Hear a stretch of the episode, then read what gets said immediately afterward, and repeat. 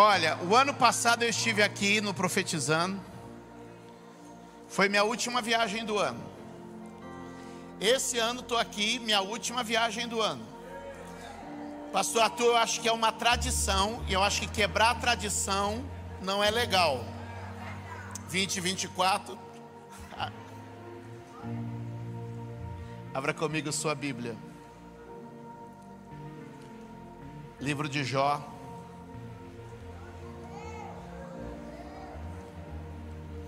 Mas não cancela o Uber, não vai embora não, que eu já vou direto para o capítulo 42. Porque tem gente que falou, Jó, não, estou indo embora. Não, nós já vamos pular direto para o 42. Jó 42. Cancela esse Uber aí, fica mais um pouco. Livro de Jó, capítulo 42. Conforme você for abrindo, já vai declarando: o Senhor fala comigo. Ilumina-me nas Escrituras, fala ao meu coração. Você aí de casa vai também interagindo a cada palavra que fomos declarando. Sua voz está no teclado. Interage, compartilha com mais 10 pessoas, vai vir uma porção de Deus para quem está nos acompanhando. Gente, gente próspera é aquele que sabe repartir. Então reparte o que você está recebendo agora, envia isso aqui para mais 10 pessoas pelo menos. Muita gente vai ser alcançada aqui. Eu sinto que está tem algo do céu para nós. Como eu já, eu não sei como é que isso aqui vai terminar, mas pela atmosfera eu sei que vem algo aí. Eu vou falar dos meus livros rapidinho, está ali no balcão de informações. Tem um dos meus livros que acho que tem tudo a ver com vocês, O Maior Amor do Mundo. O amor é a chave que move as coisas no reino de Deus. Minha mãe me ensinou uma vez, meu filho, é o amor que movimenta as coisas no reino de Deus. E eu, esse é um dos melhores textos que Deus me deu a graça de escrever. Eu fiz uma série sobre o amor de Deus em nossas vidas. E gerou música, gerou série, gerou livro. E eu tenho certeza que isso vai impactar você. Uma leitura para o seu dia a dia que vai te dar mais significado para a vida mais do que dizer para Deus de volta, eu te amo, é manifestar o amor amando aquilo que Deus ama. Quer viver com significado? Tem muita gente procurando significado para viver. O amor é a razão para você viver e existir. Vai te abençoar demais. E esse aqui, que é o meu caçula, meu mais recente, mas que está me dando uma alegria, está no Brasil inteiro e em alguns lugares do mundo já. Dez chaves para uma liderança extraordinária. Eu sou pastor, treinador de pessoas há 25 anos. Completei agora 25 anos de ordenação pastoral. Comecei adolescente, pelo que você percebe, né? E eu reuni 10 chaves que para mim são transformadoras na formação de liderança. Esse livro é um investimento que você vai fazer em você. E por que, que eu digo que é um investimento? Se existe uma área de trabalho, de atuação, de ação, que sempre tem vaga disponível é a liderança. Às vezes as vagas de médico estão preenchidas, de enfermeiro está preenchido, de mecânico está preenchido. Mas a vaga de liderança sempre está em aberto. Liderança é o remédio de Deus para tempo de crise. Toda vez que há uma crise, o remédio que Deus manda é um líder. Toda vez que houver uma crise, o remédio a ser aplicado é um líder. Todo diagnóstico de sucesso ou de fracasso vai chegar na liderança. Se está dando certo, é líder. Se está dando errado, liderança é a resposta. E eu quero que você leia esse livro, vai mudar sua visão e perspectiva. O mundo corporativo precisa de líderes e estão pagando bem. Sabia que quem lidera recebe melhor do que quem executa? Se embora a fábrica de carro tenha o objetivo de fazer carro, não é quem faz carro que tem o melhor salário, mas é quem lidera pessoas. Olha só, o governo precisa de líderes, a igreja precisa de líderes, seja corporativo, seja governamental, seja eclesiástico, liderança sempre tem lugar. Um problema para um líder é um degrau. Deus vai te ajudar a crescer através disso, impactar através de pessoas. Está ali atrás, no balcão de informações, vai te abençoar bastante. Livro de Jó, capítulo de número 42. Quem está com a Bíblia aberta? Quem é esse Jó? Olhe para mim. A Bíblia vai descrever esse homem como o homem mais rico do Oriente. Esse homem possui rebanhos, plantações, poder econômico não visto em sua época e ao seu redor. Esse homem é uma pessoa riquíssima. Ele tem as garantias que o dinheiro pode lhe dar. Mas você conhece a história de Jó, então eu posso me adiantar. Às vezes nós estamos pensando que o dinheiro será uma garantia para 2024 e eu vim te dizer: dinheiro não é garantia. Às vezes nós estamos pedindo a Deus dinheiro, pensando que o dinheiro vai ser o que vai nos dar o respaldo e a segurança que esperamos para 2024, e eu já vim desconstruir algumas expectativas, vim te dizer: o dinheiro não te blinda, o dinheiro não te protege de algumas questões. Portanto, pessoas que estão apoiadas no dinheiro não estão seguras. A Bíblia fala que esse Jó não apenas era o homem mais rico do Oriente, mas esse homem era também um homem de uma família unida. A Bíblia diz que ele tinha dez filhos, que se encontravam regularmente. Sua família se sentava à mesa. E é claro que muitos de nós estamos colocando para profetizar em 2024. Uma parte está dizendo: Senhor, me abençoa nas finanças. Outros estão dizendo o seguinte: não vai embora, não, fica aí. Outros estão dizendo assim: Senhor, me abençoe na família. E assim como eu acho justo pedir para que Deus abençoe nas finanças, eu também acho justo que você peça a Deus que te abençoe na família. Mas eu vim corrigir expectativas. O fato de ter uma boa família equilibrada também não blinda ninguém. Calma que vai ficar bom. Eclesiastes 7, 8. O fim é melhor que o começo. Vamos repetir? O fim é melhor que o começo.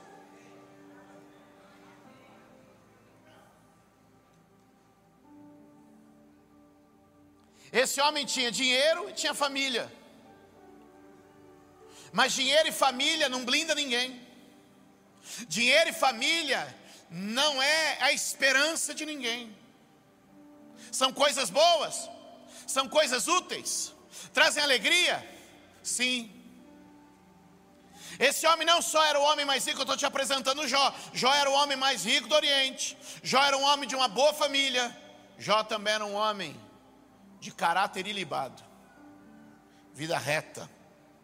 A Bíblia diz que ele era reto. Eu quero te dizer que é muito bom ser reto ser reto também não é uma garantia na vida. Eu vejo pessoas que fazem tudo certo sofrer. Ou só eu que conheço gente que faz tudo certo e sofre.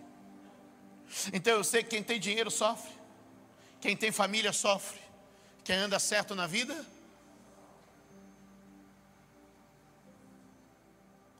Eu podia vir aqui criar com vocês uma ilusão de um mundo perfeito. Mas esse mundo perfeito não existe. Mas eu vim liberar uma palavra sobre a tua vida. E eu quero que você comece a entender. Esse homem tinha dinheiro, esse homem tinha família, esse homem tinha caráter, mas nada disso era uma garantia, uma blindagem. Pessoal aí nos campos, fecha a porta, deixa o povo embora não. Faz barulho aí, pessoal. Escute. A Bíblia diz que esse homem esse espírito chegou aqui também?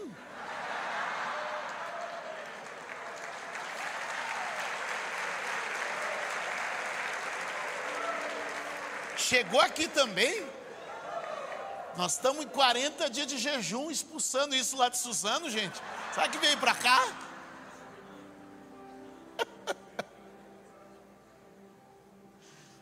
Olhe para mim. A Bíblia diz que esse homem temia Deus. Era um homem de sacrifícios e ofertas contínuas diante do altar. Era um homem que tinha altares. Embora fosse um homem que tivesse dinheiro, tivesse família, caráter e altar, sofreu. Segure na mão de alguém e diga: gente que faz tudo certo, também sofre.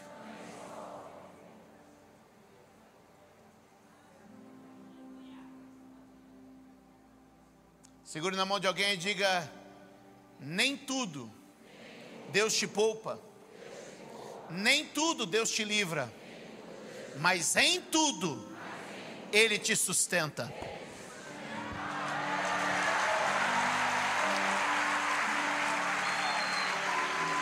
Levante a mão direita e diga comigo, aqui e online, diga comigo. Eu sei que o que importa não é o que acontece comigo mas como eu reajo com aquilo que me acontece? Diga, a vida não são as coisas que estão acontecendo, mas as respostas que eu estou entregando. Eu vim te dizer, meu amado, que eu não te garanto um 2024 fácil, mas eu te garanto que vai ter a boa resposta na tua boca, vai ter a... Eu não te garanto que apenas vão soprar ventos favoráveis, mas eu te garanto que se a resposta certa estiver nos teus lábios, se a resposta certa estiver na tua boca, o fim vai ser melhor do que o começo. A porção dobrada vai chegar na tua vida, e eu acredito que em dezembro de 2024 estarei aqui para ouvir o teu testemunho e para dizer: foi restituído, veio de volta, Deus restaurou.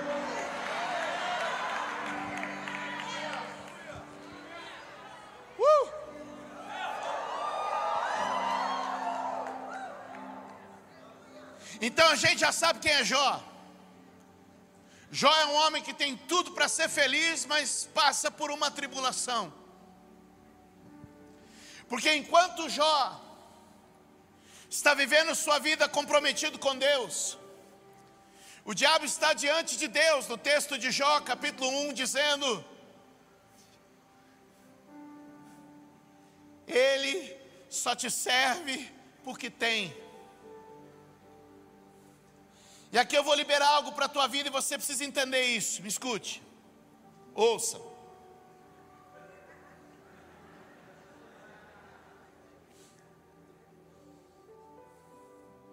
Deus e o diabo têm uma conversa.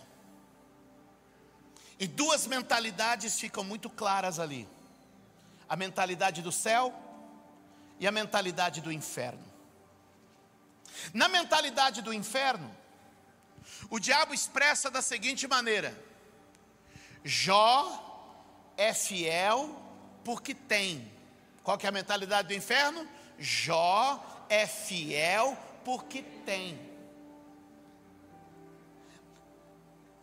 No modelo mental do inferno, se você tem, você é. Porque o modelo do mundo é assim. Você tem que ser para ter para ser. Tem gente que veio aqui hoje e o seu desespero é por alguma coisa, porque você acha que quando você chegar nesse alvo, então você terá sua vida realizada. Eu vim te dizer, isso não é um modelo do céu. Tiago, capítulo de número 3, vai dizer que existem dois tipos de sabedoria: uma sabedoria que vem do alto, e uma sabedoria que é da terra. Uma sabedoria que é de Deus e uma sabedoria que é mundana, uma sabedoria que é do céu e uma sabedoria que é diabólica e carnal. Vim te dizer, nós não andamos debaixo de uma sabedoria terrena, nós andamos debaixo de uma sabedoria espiritual, de uma sabedoria que vem do céu. E eu profetizo que ventos de sabedoria estão soprando sobre nós. Óleo de sabedoria está sendo derramado sobre a igreja nesses dias. Eu posso ver como que mentes destravando bloqueios agora. Deus vai desencadear um processo de entendimento do céu na sua vida. Alguém diga amém, por favor. Mentalidade do inferno. Jó é fiel porque tem, porque na mentalidade do inferno, ter vem antes de ser. Mentalidade do céu, Deus diz, é o contrário. Jó não é porque tem, Jó tem porque é. Levante a mão e diga: no reino, ser vem antes de ter. O que, que eu quero te dizer? Que é tempo de forjar identidade. Eu vou repetir: é tempo de forjar identidade. A identidade vem antes do ter, a identidade vem antes do fazer, a identidade é o começo de tudo. Você foi primeiro identificado antes do ventre da sua mãe. Primeiro você tinha uma identidade para depois ter até a própria vida. Então preste atenção. O mundo caminha da seguinte forma: eu faço, eu tenho, eu sou. E tem muita gente que está desenhando 2024 assim. Eu vou fazer, vou trabalhar muito, vou alcançar. E quando eu tiver, então eu sou. Mas o reino é assim. Eu sou. E quem é, tem. Quem é, tem. Como assim eu sou? Você é filho de um Deus que, quando foi se apresentar, disse: Eu sou. Deus não disse a Moisés, eu tenho. Deus não disse a Moisés, eu faço. Deus disse a Moisés, eu sou. Levante a mão e diga: Deus está baseado em identidade. Diga: Eu estou baseado em identidade.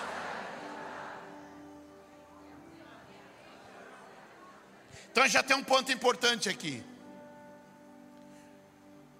O céu reconhecia quem Jó era, enquanto o inferno só pensava no que Jó tinha.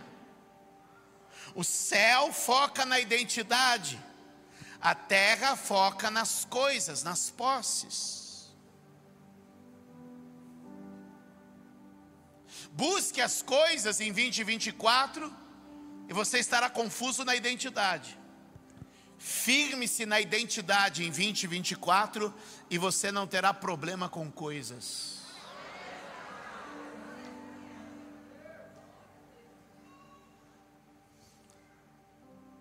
Então, o diabo vem e toca em Jó. Leva suas coisas,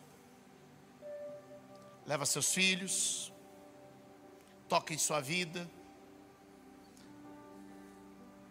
Jó permanece, porque quem é, é. Então, o diabo diz: toca no profundo dele, e vamos ver se ele não vai blasfemar. E aqui a gente abre uma outra porta, preste atenção. O céu e o inferno não estavam apenas disputando sobre a identidade de Jó mas o céu e o inferno estavam contemplando as confissões de Jó. Presta atenção. É quase como se houvesse duas arquibancadas: a arquibancada do céu e a arquibancada do inferno. E o inferno estava torcendo por uma palavra ruim de Jó. E o céu esperando uma boa palavra de Jó. Deus dizendo, ele não fala, e o diabo dizendo, ele fala. Agora eu lhe pergunto: se o céu e o inferno pararam para disputar sobre as palavras da boca de um homem, me, me responda: as palavras de um homem são importantes? Se o céu e o inferno param em um livro da Bíblia para disputar o que um homem vai dizer, eu lhe pergunto: as palavras de um homem são importantes? Põe a mão no peito para dizer assim: ó, não é o que acontece comigo, é a forma como eu respondo.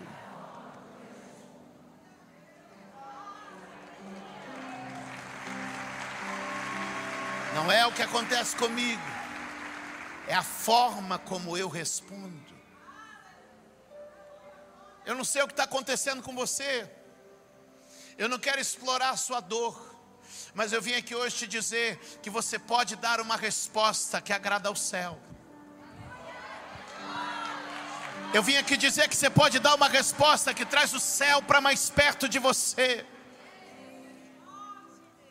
Jó perdeu tudo que tinha: o dinheiro, a família, a saúde. Jó agora é pele e osso, uma ferida da cabeça aos pés. Seu hálito é podre. Sua mulher olha para ele e provoca as suas palavras. E antes que alguém julgue a mulher de Jó, quero só te lembrar: essa mulher, num único dia, enfileirou dez caixões. Todos haviam saído de dentro do seu ventre. Portanto, se você não sofreu 10% do que essa mulher sofreu, eu acho que você não pode falar dela.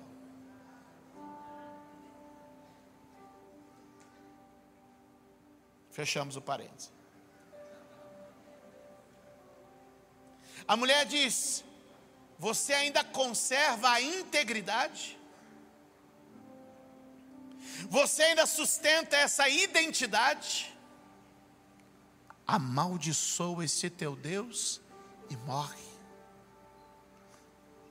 Mulher, como uma louca você fala. Deus deu Deus tomou. Bendito seja o nome do Senhor.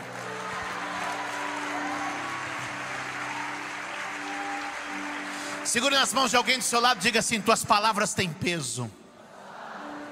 E os céus reagem às tuas palavras. Diga algumas confissões despertam o céu para operar milagres Abre a tua boca para abençoar. Prega aí, abre a tua boca para abençoar. Abre a tua boca para agradecer. Abre a tua boca para glorificar. Porque a tua confissão desperta o céu.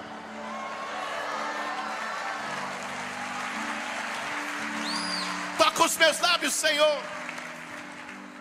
Levanta a mão direita e diga assim: o que eu falo cresce à minha volta.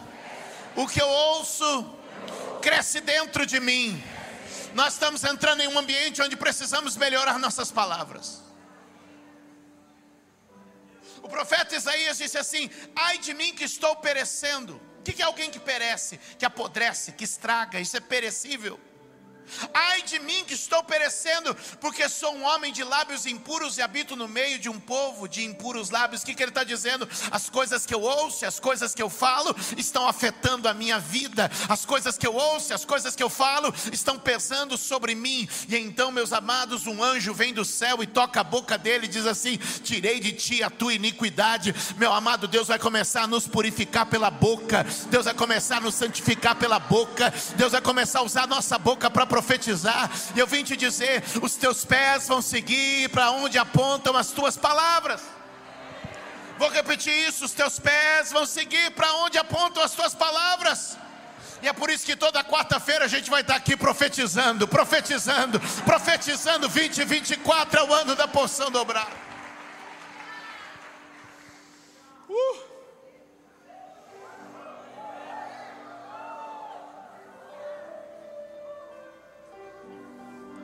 Mais uma vez, diga para alguém: não é o que está acontecendo, são as respostas.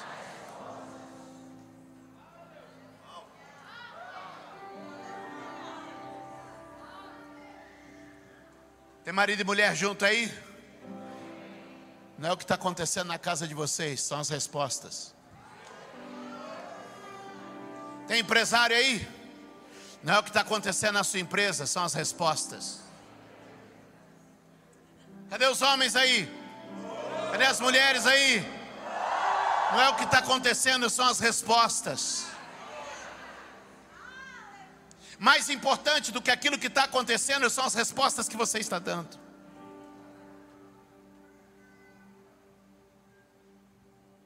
Vou começar a pregar.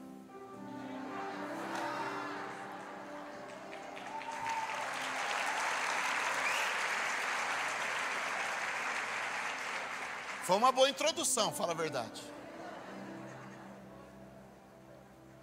Jó capítulo 42. Verso de número 1. Então Jó respondeu ao Senhor. Verso 2: Sei que podes fazer todas as coisas, nenhum dos teus planos pode ser frustrado.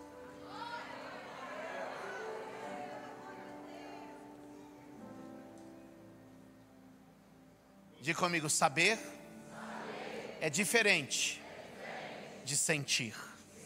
Escreve aí no online, escreve para mim. Saber é diferente de sentir.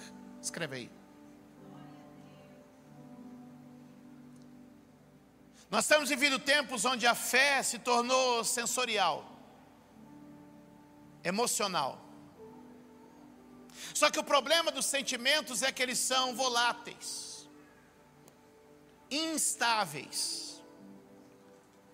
Nossos sentimentos não são equilibrados. Sentir é variável. Um dia eu me sinto bem, outro dia não. Sentir muda, saber não muda.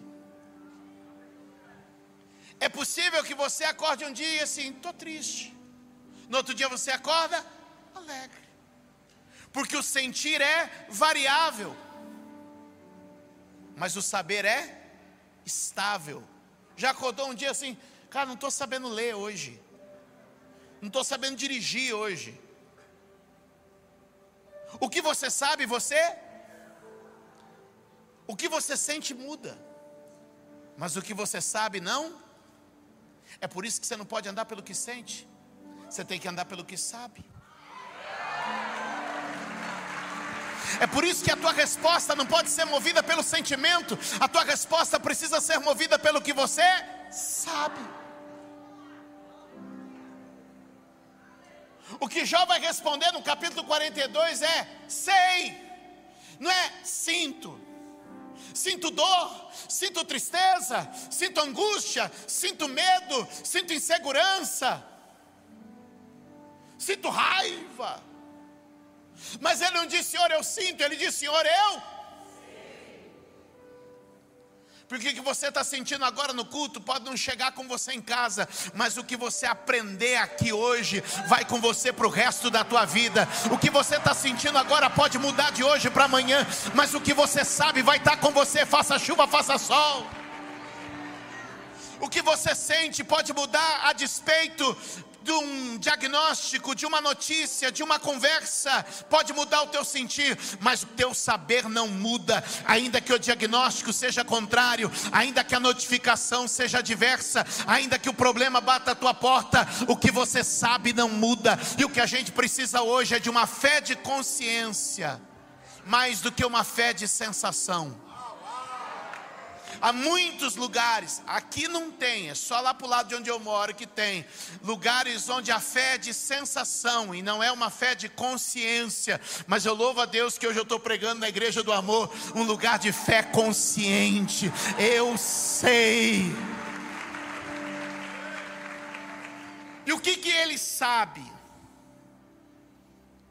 Ele sabe doutrinas elementares. Uma delas, atributos divinos. Olha o que ele diz no texto: Eu sei que tudo podes. Doutrina elementar, atributo de Deus. O Senhor é onipotente.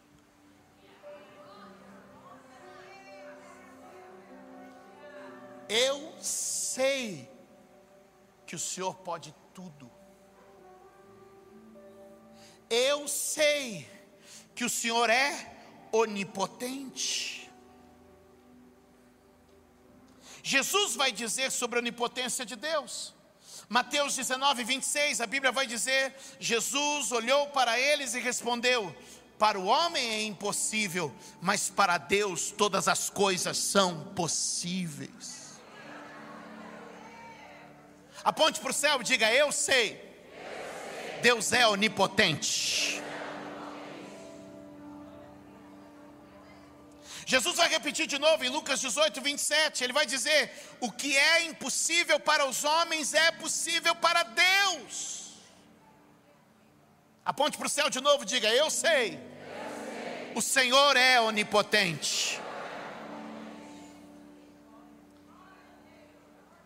Uma coisa é saber do poder de Deus, outra coisa é sentir o poder de Deus.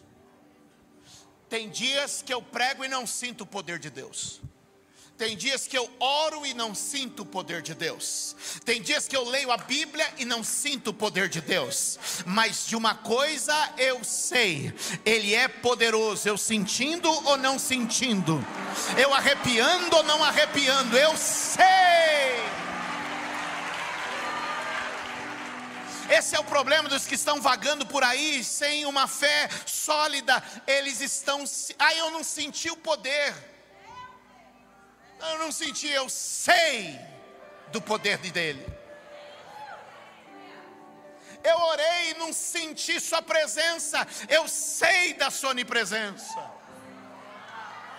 Eu orei, eu adorei, eu toquei o teclado, eu não senti o poder dele. Não, não, não, eu não senti, eu sei que Ele é poderoso. Levante a mão e diga: liberto do sentimento e guiado pelo conhecimento.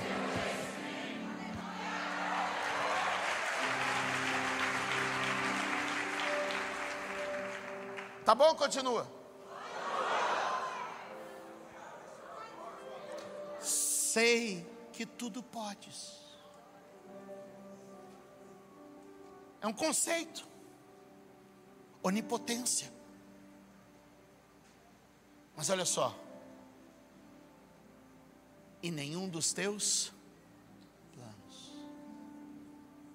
Deus não é apenas um ser poderoso, Deus é um ser pensante.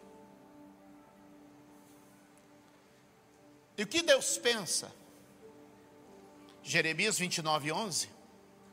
Pois eu bem sei os pensamentos que tenho a respeito de vocês Sobre 2024, Deus está pensando. Sobre 2025, Deus já pensou. Sobre 2030, Deus já pensou. De hoje até o último dia da sua vida, Deus já pensou. E Ele pensou antes do primeiro dia. Antes do primeiro dia na terra, não, não, não, não. Antes do primeiro dia da gestação, não, não, não, não. Ele pensou antes do primeiro dia da terra existir. Porque antes da fundação do mundo, Deus estava pensando em você.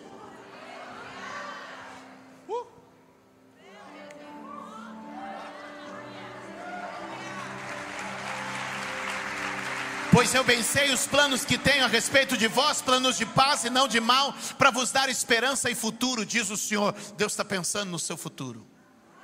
Aquele que é poderoso fez planos para o seu futuro. Apresente a Ele nesses dias os seus melhores planos. Mas se prepare, eles serão superados além do que pedimos, além do que pensamos, conforme o seu poder que em nós. Mais ama a Bíblia aqui? Poderoso, consciente.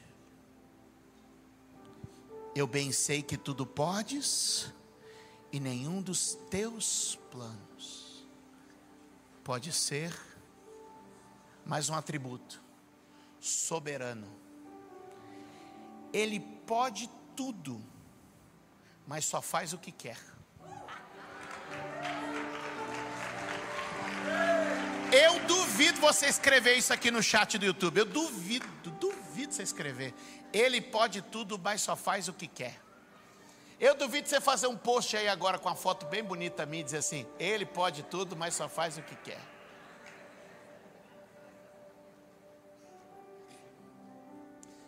Pense comigo. Ele pode tudo, mas só faz o que? Porque é soberano. Então Deus pode fazer tudo, inclusive. Vocês são geniais. Ele pode fazer tudo, inclusive? Podendo fazer, às vezes ele escolhe.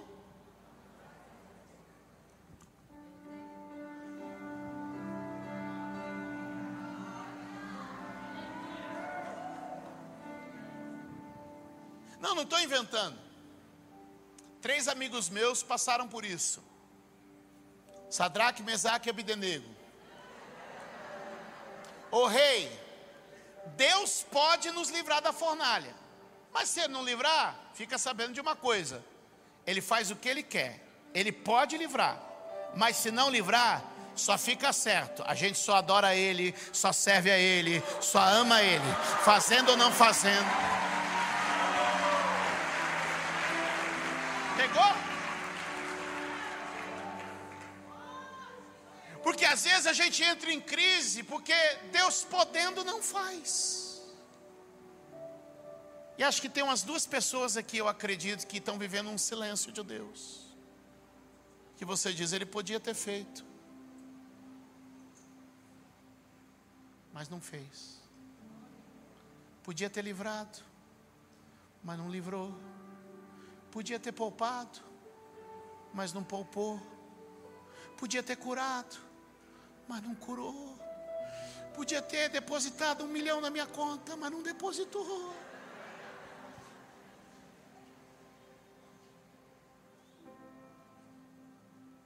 Ele é o Deus que pode.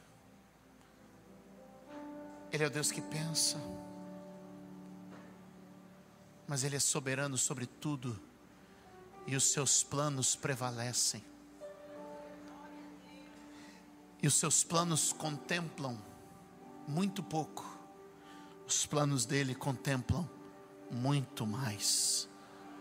Jó está dizendo: Eu sei que tudo podes, e nenhum dos teus planos pode ser frustrado.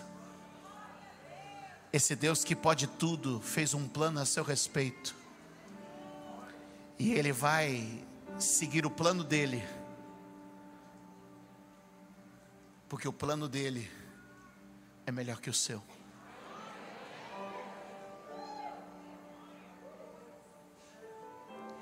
E quando Jó reconhece essa é a resposta certa. Essa é a resposta? Porque o segredo da vida não é o que acontece comigo, mas é como eu.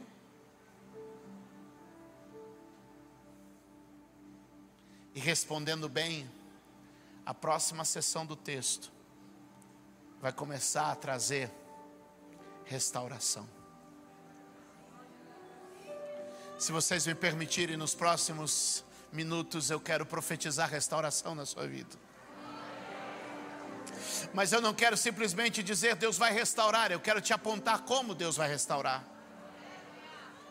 Porque a vida de Jó estava completamente quebrada, como a vida de algumas pessoas que entraram aqui hoje. E eu vim te dar uma boa resposta. O Senhor já tem preparado o que precisa para restaurar a sua vida. O Senhor te trouxe aqui como uma proposta de restauração na noite de hoje.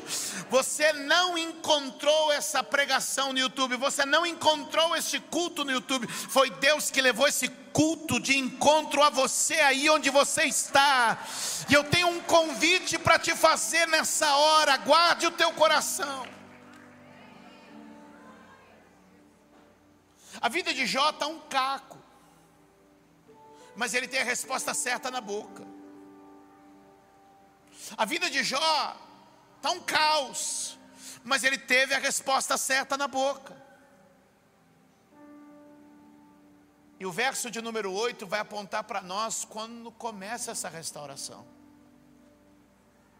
O texto vai dizer: Vão agora até o meu servo Jó, levem sete novilhos, sete carneiros, e com eles apresentem holocaustos em favor de vocês mesmos.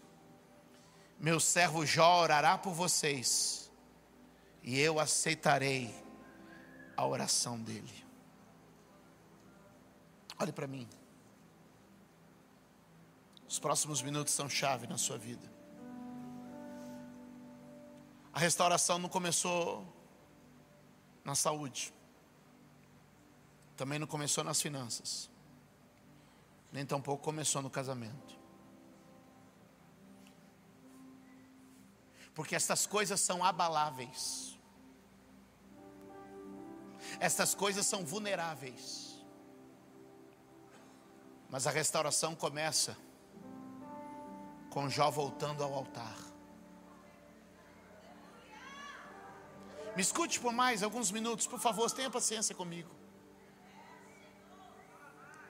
Ele está dizendo: vão até meu servo Jó, levem novilhos, levem carneiros, e peçam para que ele levante um altar com vocês. Onde começa a restauração de Jó? Começa no altar da oração. Onde começa a vida a mudar? Quando um sacrifício é depositado sobre o altar, quando sangue é derramado, quando vida inocente é sacrificada, quando Jó volta para o altar para orar e falar com Deus. O que, que eu vim te dizer, meus amados? Deus está dizendo: Ei, eu começo a restaurar quando você vem para o altar, eu começo a restaurar quando você dá um passo na direção do altar, eu começo a recuperar todas as coisas porque é o altar que guarda a família, é o altar que guarda as finanças, é o altar que guarda a saúde. Eu não sei se tem alguém comigo aqui hoje. E é curioso como o altar é democrático. Porque Deus diz assim: vai lá, chama Jó para o altar. Ele está quebrado, mas eu recebo ele está doente, mas eu recebo. Ele está falido, mas eu recebo. Ele está amargurado, mas eu recebo. Pastor, o que, que o senhor quer dizer? Eu vim te dizer que não importa se você está quebrado, doente, caído, falido, amargurado, ferido, Ele está dizendo: se você vier ao altar, um processo de restauração vai começar. Não há dia nem mais um dia, não há dia nem mais um dia. Hoje é o dia de você vir ao altar, entregar a sua vida e se render a Ele, porque no altar tem restauração.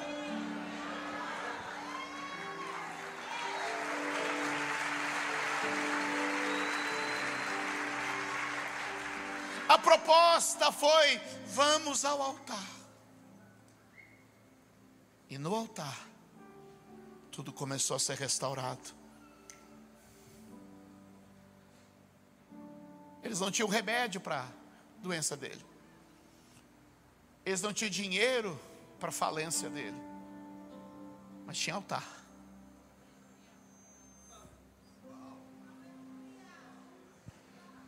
Porque, como eu disse no começo, o dinheiro, a saúde, a família, o status, a posição, não garantia. Mas o altar, o altar continuava de pé. O altar continuava esperando aquele altar que por muito tempo Jó apresentou seus sacrifícios, ainda continuava lá. Vai lá e chame Jó para voltar para o altar. Voltando ao altar, tudo vai começar a prosperar de novo. A Bíblia diz que eles convidaram Jó. E Deus está dizendo assim: ó, está doente, mas eu vou ouvir a oração de quem está doente. Está falido, mas eu vou ouvir a oração de quem está falido. Está ferido, mas eu vou ouvir a oração de quem está ferido. E Jó então faz o culto. Jó faz o culto. E agora, a Bíblia diz assim no capítulo 42, verso 10. Ouve, é muito lindo. Depois que Jó orou por seus amigos, o Senhor o tornou novamente próspero e lhe deu o dobro de tudo o que tinha antes. Antes que você se iluda, não foi um passe de mágica, foi uma restauração de identidade. Ele não recebeu tudo de volta instantaneamente, mas ele começou um processo de reconstrução. O verso de número 11 vai dizer assim: Todos os seus irmãos e irmãs e todos os que haviam conhecido anteriormente vieram comer com ele. em sua casa. Eles o consolaram e o confortaram por todas as suas tribulações que o Senhor tinha trazido sobre ele. E cada um lhe deu uma peça de prata e um anel de ouro. Cada um lhe deu uma peça de prata e um anel. E o Senhor abençoou o final da vida de Jó, mais do que o início. Porque o final é melhor que o começo. Porque o final é melhor que o começo. Porque o que foi perdido não se compara com o que está por vir. O que ficou no passado não se compara com o que está no futuro. Eu vim te dizer que as maiores portas da tua vida ainda não se abriram. Os maiores milagres da tua vida ainda não aconteceu. E a melhor fase da tua vida não ficou no passado, ela ainda está por vir. O melhor vinho ainda vai ser servido. Se prepara, o melhor vinho ainda vai ser servido. Quantos podem dizer amém? Tem coisa boa de Deus vindo para você. Agora me escute aqui você. Quando deixaram na mão de Jó algumas moedas de prata e alguns anéis de ouro, o que, que era isso perto do que ele tinha perdido? Nada. Mas sabe o que ele tinha na mão? A semente do recomeço. E ele começou a trabalhar de novo. Saúde foi voltando, negócio foi prosperando, casamento foi se restaurando, saúde foi voltando, negócio foi prosperando, casamento foi se restaurando, e a Bíblia diz que agora tudo que ele recebia era uma porção dobrada, e o final vai dizer que ele morreu velho e saudável, rico e próspero, farto de dias, e viu a bênção do Senhor sobre os filhos dos seus filhos até a quarta geração. Jó tem o final da sua vida como o final da vida dos patriarcas, como foi escrito de Abraão, como foi escrito de Isaac, como foi escrito de Jacó, como foi escrito de Davi, também se escreveu de Jó, porque isso é o que a fé faz. A fé faz o fim melhor que o começo. E eu quero te dizer: o que está para vir é maior, o que está para vir é melhor. E se alguém pode, salta dessa cadeira, que eu preciso orar por você. Toda restauração começa com a resposta que você dá.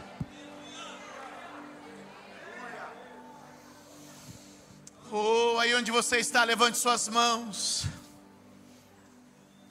Eu não sei o que está acontecendo com você, mas eu sei que o que faz a diferença é a resposta que você dá hoje. Eu não sei se você teve um tempo difícil nos negócios ou uma crise na família, mas eu sei que a resposta que você dá hoje é o que faz toda a diferença. Você que me assiste online agora nos campos, ou na sua casa, ou em algum lugar, também se levante aí, levante as suas mãos onde você está. Eu quero ministrar a sua vida e, e liberar sobre você algo agora. Por todo este lugar há uma glória de restauração visitando algumas pessoas, e Ele vai tirar o peso de alguns equívocos aqui hoje. O sangue de Jesus nos purifica de todo o pecado e qualquer legalidade que o inimigo tinha está sendo cancelada agora. As águas puras da palavra estão lavando o teu coração. E eu vim te dizer: a melhor fase da tua vida está para começar. A melhor temporada da tua vida está para ser inaugurada. As maiores portas estão chegando ainda. O melhor momento você ainda não viu. Levante sua mão e creia. Eu sei que tudo podes. Eu sei que o Senhor pode tudo. E o Senhor tem planos a meu respeito. Com as mãos levantadas, adore com a gente. E glorifique a Deus. Oh. Deus me deu, Deus tomou.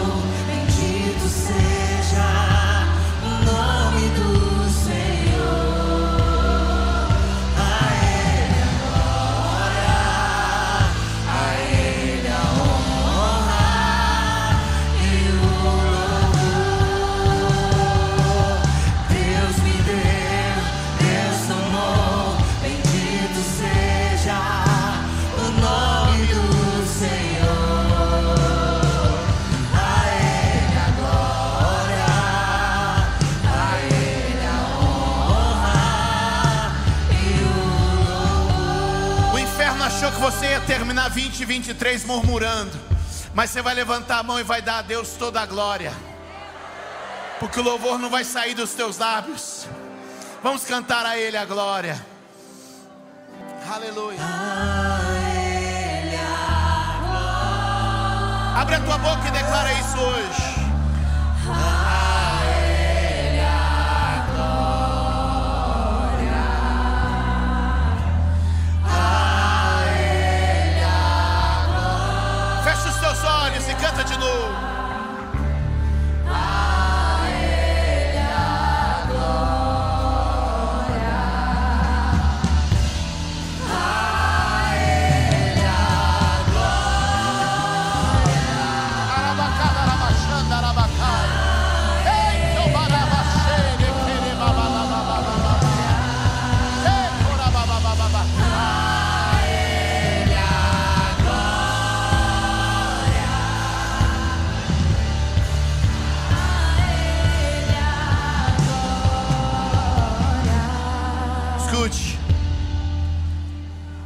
Última coisa que o diabo esperava é que você estivesse fechando o ano de 2023 numa igreja.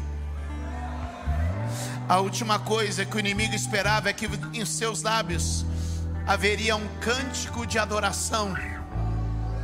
Porque você poderia estar agora lamentando suas dores e perdas, mas você decidiu glorificar aquele que é Senhor de todas as coisas e aquele que está conduzindo a sua vida de uma maneira extraordinária para te trazer aos pastos verdes e às águas tranquilas. Onde tudo começou a ser restaurado, com uma oração diante do altar. Se você pode, coloque a mão sobre o seu coração. Nos campos e em casa também agora. Coloque a mão sobre o seu coração. Não é o que você vai fazer, mas a resposta que você vai dar.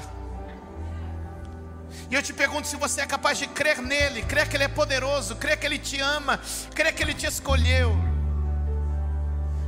E que esse momento que você está vivendo é só uma transição, ele não te define. Jó não estava definido pelo que ele estava passando, mas Jó foi definido pelas respostas que deu. A sua situação hoje não é o teu destino final, a sua situação hoje é transitória. Deus está te levando a uma nova posição na vida, diante da presença dEle. E esta noite é a cura para algumas pessoas neste lugar, é a liberdade para outras, é a restauração, é a restituição para algumas. Deus está dizendo: o final é melhor que o começo. Se você pode, coloque a mão sobre o seu coração, feche os teus olhos. Eu e a igreja queremos orar com você. Os próximos dois minutos podem mudar seu destino completamente. Se você veio aqui hoje acredita que Jesus pode mudar a sua vida, pode te colocar diante deste Deus que muda a história. Ele tem um lugar no altar dele para você. Se você pode, repita comigo e com a igreja, dizendo assim: Senhor Jesus, eu reconheço que sou um pecador e preciso de um Salvador. Senhor Jesus, eu não conheço o caminho, mas eu sei que o Senhor pode me guiar. Nesta noite, junto com a igreja, eu me arrependo dos meus pecados e reconheço a Ti como meu Salvador e Senhor. Eu creio que o Filho de Deus se fez homem, morreu na cruz em meu lugar, ressuscitou para me dar a vida e hoje me apresenta diante de Deus Pai. Eu rejeito os pecados, o inferno, as alianças, os pactos e as religiões e consagro a minha vida pelo sangue do Cordeiro. Nesta noite, eu invoco Jesus Cristo, o nome sobre todo nome, como meu Senhor e Salvador e entrego a minha vida ao Espírito Santo para me conduzir a partir de agora. O meu coração está aberto para o Evangelho e eu recebo a Jesus, meu Senhor. Com seus olhos fechados, ouça a minha voz. Se você está aqui hoje, está online e fez esta oração pela primeira vez, você nunca fez uma oração como essa. É a primeira vez que você faz uma oração assim, recebendo Jesus, confessando pecados e se abrindo para uma nova vida. Deus quer trazer você ao altar. Se você está aqui, é a primeira vez que você faz uma oração como essa. Você nunca fez uma oração assim. Quando eu contar três, você vai levantar sua mão mais alto que você puder. Se você está aqui e a vida, as dores da vida, os ventos da vida te levaram para longe, mas hoje é seu dia de voltar. Quando eu contar três, você vai levantar sua mão mais alto que você puder. Se você está aqui, tem ouvido a palavra e hoje você tomou a decisão de dedicar e consagrar a sua vida a Deus. Quando eu contar três, você vai levantar a sua mão mais alto que você puder. Se você fez essa oração pela primeira vez, se você precisa voltar para Deus, ou se hoje você tomou a decisão de consagrar sua vida a Deus, quando eu contar três, erga sua mão mais alto que puder e segure lá. Eu conto um, dois, três.